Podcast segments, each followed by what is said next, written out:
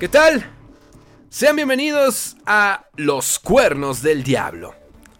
Ha pasado algún tiempo desde la última vez que estuve por acá, pero no importa, estamos de vuelta con nueva imagen, nuevos temas, nuevas plataformas y es que por primera vez estaré subiendo contenido audiovisual, en esta ocasión lo haré a la cuenta de Facebook.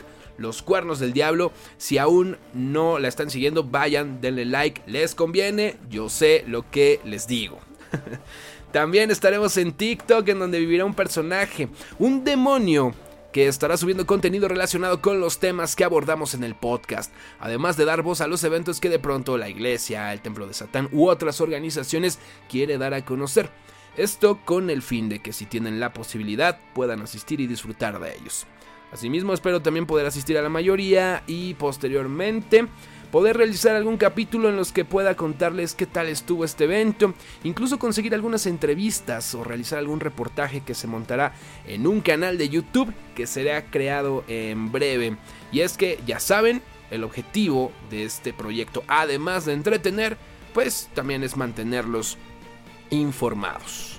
Fuera de ello, los capítulos y el contenido de Instagram y Spotify seguirá siendo el mismo como siempre, esperando que sea de su agrado. Así que saludos a los que nos están viendo ahorita en, Facebook, a los que nos están escuchando en Spotify.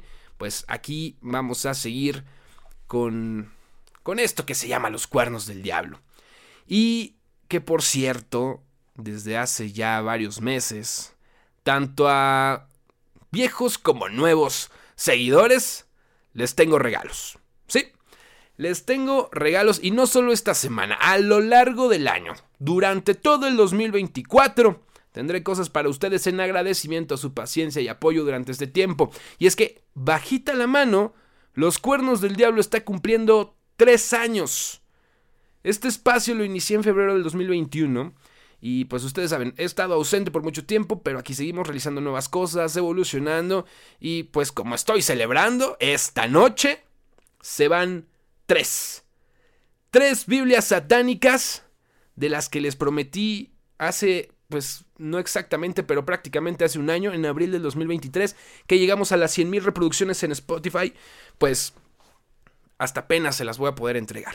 Pero disculpen la demora, ya estamos aquí y esta noche las vamos a regalar. Vamos a regalar tres. Tengo varias, tengo varias eh, Biblias, pero esta noche vamos a regalar tres. Tres porque son tres años de los cuernos del diablo. Entonces, bueno, vamos ahí a regalar prácticamente una por año. Pero no se desanimen. Si hoy no ganan, ganarán la próxima semana o el próximo mes o en los próximos dos meses. No lo sé. No solo habrá Biblias, habrá otro tipo de regalos. Eh, así que estén muy pendientes. Y lo que ganen, lo que esté regalando y todo, se va a donde sea que estén. ¿Vale? Pero muy atentos, porque esta noche les voy a decir cómo ganarse una de estas tres Biblias. Atentos, pongan mucha, mucha, mucha atención. Aplica para quienes están en Spotify y para quienes están aquí en Facebook. Así que puedes ganar por medio de ambas plataformas. A lo largo de este episodio aparecerán letras. Sí, letras. Para los que están en Facebook, así se va a ver la letra que va a aparecer. Y para los que están en Spotify, se va a escuchar algo más o menos así. L. ¿Ok? Estas letras aparecerán o se escucharán en desorden, al azar, sin previo aviso. Es por eso que deben de estar muy atentos. Y al final lo que tienen que hacer es formar el nombre del demonio oculto. ¿Cuál es? Pues quién sabe. Si quieren eh, ahí como tomar una pista o algo, tengo un capítulo en donde hacemos, o varios, porque fue, fue un serial donde hablamos de los nombres de los demonios, su significado, pero tienen que, terminando el capítulo, tendrían que ir al otro y a ver si por ahí se da una pista, ¿vale? Van a aparecer letras, quién sabe cuántas, quién sabe cómo, quién sabe en dónde, quién sabe en qué momento. Ustedes, ustedes muy atentos, ¿vale? En cuanto tengan este nombre, mándenlo mensaje directo en Instagram, arroba cuernos del diablo, con la respuesta correcta y capturas de pantalla en el que demuestren que ya le dieron like a la página de Facebook, que ya me siguen en Instagram, en TikTok y en Spotify. Teniendo esos sencillos pasos y la respuesta correcta, serás el o la afortunada ganadora de una de las Biblias satánicas que tengo esta noche para ustedes. Son tres, recuerden, muy atentos. Si no ganaron, voy a repetirlo, no se desanimen. Seguramente la próxima semana podrán tener la suya. Me llegaron algunos mensajes a Instagram en donde me decían que pues eh, no tienen Facebook o no tienen TikTok. No se preocupen. Esta noche será esta dinámica así. Pero la próxima semana o en un mes, no sé, va a cambiar. No necesariamente tienen que estar en todas las plataformas. Yo entiendo que pues eh, es más de su gusto Instagram, eh, como sea. Todos van a poder ganar. Todos van a poder ganar, ¿vale? Pero mientras esta dinámica se lleva así esta noche. En cuanto tenga los ganadores, publicaré una historia en Instagram y pues los daré a conocer. Y como les digo, así vamos a ir realizando estas, eh, estos juegos, ¿no? Porque son juegos, dinámicas, para que se lleven eh, algo. No solo hay Biblias, otra vez, no solo hay Biblias, hay muchas cosas, así que pendientes. Mientras tanto, es momento de iniciar ya con el capítulo 29 de este podcast. Y es uno que ya les había adelantado en el episodio anterior. Hoy hablaremos de el Codex Gigas, también conocido como la Biblia del Diablo y considerado como uno de los manuscritos más misteriosos y escalofriantes de la historia.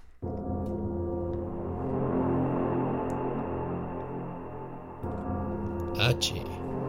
Aunque existen varias versiones y leyendas de quién o quién lo escribió, la verdad es que hasta nuestros días no se sabe con exactitud la identidad del autor de este texto, que se encuentra plagado de historias ocultas y que además es enorme. Y es que también fue considerado en su época como la octava maravilla del mundo, debido a su impresionante tamaño. 92 por 50.5 por 22 centímetros, el manuscrito medieval más grande conocido. Su grosor de 624 páginas, pero con el paso del tiempo se han perdido varias y solo quedan 310 que están intactas. Su peso es de 75 kilogramos y que evidentemente no está hecho para las manos humanas, pues para poder abrirlo es necesario que dos personas realicen esta tarea. De esas páginas perdidas, se dice que poco más de una decena de ellas fueron arrancadas a propósito y destruidas. Dicen por ahí que por el bien de la humanidad. Sus hojas están hechas con vitela, que es un tipo de piel animal que se puede obtener de los burros. Se cree que para este libro se requirió la piel de 160 de estos animales. Está iluminado con tintas roja, azul, amarilla, verde y oro, y a pesar de tener centenares de años se encuentra en muy buen estado físico. La Biblia del Diablo ha pasado a través de cientos de personas desde los dueños del monasterio hasta llegar a su actual hogar, en Estocolmo, Suecia. A lo largo de los siglos, el Códex fue portador de una supuesta maldición que lo llevó a cambiar de residencia durante mucho tiempo hasta ser recogido por los invasores del gobierno de Rodolfo II. Invasores que provenían de Suecia y que entregaron el presente a su reina Cristina. L. Como les decía, existen leyendas alrededor del Códex. Hay quienes cuentan que el mismísimo diablo fue el encargado de crear este libro, quien incluso grabó un autorretrato en una de sus páginas. Otra de las versiones, y tal vez la más popular que nace en la Edad Media, dice que el autor del Codex Gigas fue un monje benedictino condenado a ser empalado vivo por incumplir sus votos. Y es que una nota sobre la primera hoja del Codex establece un monasterio benedictino en Bohemia Polodasic, cerca de Krudim, en República Checa aunque es poco probable que este enorme libro haya sido escrito en ese lugar, ya que el monasterio era demasiado pequeño y muy pobre para llevar a cabo tal trabajo que requiere enormes recursos humanos y materiales. A la persona que se le señala como el autor de esta obra se le conoce como el monje Hermann, o más popularmente llamado Hermann el Recluso. Y es que para que la pena le fuera condonada, el monje propuso crear una obra monumental que honraría al monasterio. Un códice que contendría la Biblia y todo el conocimiento del mundo, ya que transcribir un texto sagrado era considerado una forma de redimirse. El tiempo estipulado por el mismo monje fue de un año. La tarea era sobrehumana, pues durante meses puso manos a la obra para poder cumplir el objetivo, aunque esto era prácticamente imposible. Y es que se dice que un texto de este tamaño podría tardar más de 30 años en ser redactado a mano, pues 365 días no eran ni el mínimo de tiempo. La leyenda cuenta que una noche antes de entregar el libro y sin un gran avance, Herman solicitó la ayuda del mismísimo Satanás, quien aceptó terminar el libro en esa noche, poniendo como condición aparecer su imagen en una de las páginas. Pero eso no fue todo, pues además el recluso tenía que entregar su alma al diablo, y de esa forma se hizo el pacto para que ahora en cuestión de segundos el Codex Gigas estuviera terminado. A la mañana siguiente, Herman fue perdonado y se le concedió su libertad. El libro gigante contiene la Biblia en versión vulgata, excepto los hechos de los apóstoles y el Apocalipsis que provienen de una versión anterior. El texto completo de la crónica checa del Cosmas de Praga, curas medicinales, encantamientos mágicos, dos trabajos del historiador judío Pablo y Josefo, que son las antigüedades judías y la guerra de los judíos, las etimologías del arzobispo de San Isodro de Sevilla, varios tratados sobre medicina del médico Constantino del Africano, un calendario, una lista necrológica de personas fallecidas y otro tipo de textos. P. Este libro es calificado por Christopher de Hamel, profesor de la Universidad de Cambridge, como un objeto de lo más peculiar, extraño, fascinante, raro e inexplicable. Es de un precio incalculable, ha sido robado gran cantidad de veces y fue guardado en secreto por Rodolfo II de Habsburgo, emperador del Sacro Imperio Germano. Ciertamente, no se trata más que de una leyenda muy posterior a su creación.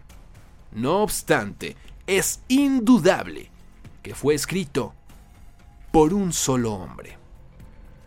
Remontándonos un poco a la historia al paso de los años, esta es una breve cronología que ha marcado la historia de este famoso libro. Se cree que el Codex Gigas fue creado entre 1204 y 1230. Esto se fundamenta en la inclusión del santo bohemio San Procopio. En 1925, con el monasterio en graves condiciones financieras, los benedictinos venden el manuscrito a los cistercienses de Sedlec, a instancias del obispo Gregorio de Praga. Entre 1500 y 1594, el códex perteneció a los llamados monjes negros. Luego de un tiempo estos personajes cayeron en una crisis financiera y tuvieron que vender el códex a los llamados monjes blancos. Ah. En 1594, el emperador Rodolfo II rescató el manuscrito gigante de la oscura celda del monarca Brobub, incorporándolo a sus espléndidas colecciones de objetos raros. En 1648, al final de la Guerra de los 30 años que duró de 1618 a 1648, el Codex Gigas fue tomado como botín de guerra por las tropas del general sueco Hans Christoph von Königsmark.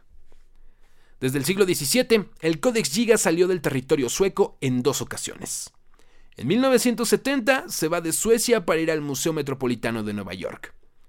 En 2007, específicamente el 24 de septiembre, después de 359 años, el Codex Gigas regresó a Praga como préstamo de Suecia hasta enero del 2008, exhibido en la Biblioteca Nacional Checa. Protegido por una tapa de madera, fue expuesto al mismo tiempo que otros documentos relacionados a la Edad Media. M. Y bien, esta es la historia del Codex Gigas, que por cierto, uno de los seguidores del podcast propuso hablar de este tema y con mucho gusto se ha realizado este capítulo. Gracias, gracias, gracias por tu aportación y si alguno de ustedes tiene en mente algún tema del que quiera que platiquemos, con mucho gusto su petición será atendida. Por cierto, hablando de la cuenta de Instagram, me han estado llegando muchos mensajes. Poco a poco los voy contestando. Perdón por la tardanza, han sido muchos. algo que agradezco de verdad, pero voy contestando la brevedad. No se van a quedar sin su respuesta, se los prometo. Ese. Para mí ha sido un gusto estar de vuelta con todos ustedes. Esta será la nueva forma de publicar los nuevos capítulos del podcast. Que por cierto, en el canal que se estrenará próximamente en YouTube, comenzaré a subir los anteriores episodios que, vaya, no cuentan con material visual de este estilo, pero sí estarán ilustrados, de acuerdo al tema que se habló en aquel entonces. ¿Vale? Por cierto, ¿apuntaron las letras que aparecieron? ¿Tienen ya la respuesta correcta?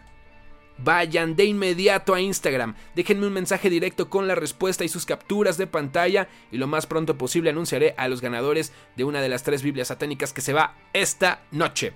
Gracias por estar presentes en este estreno, atentos a las redes sociales para que conozcan las próximas dinámicas y regalos que habrá a lo largo del año.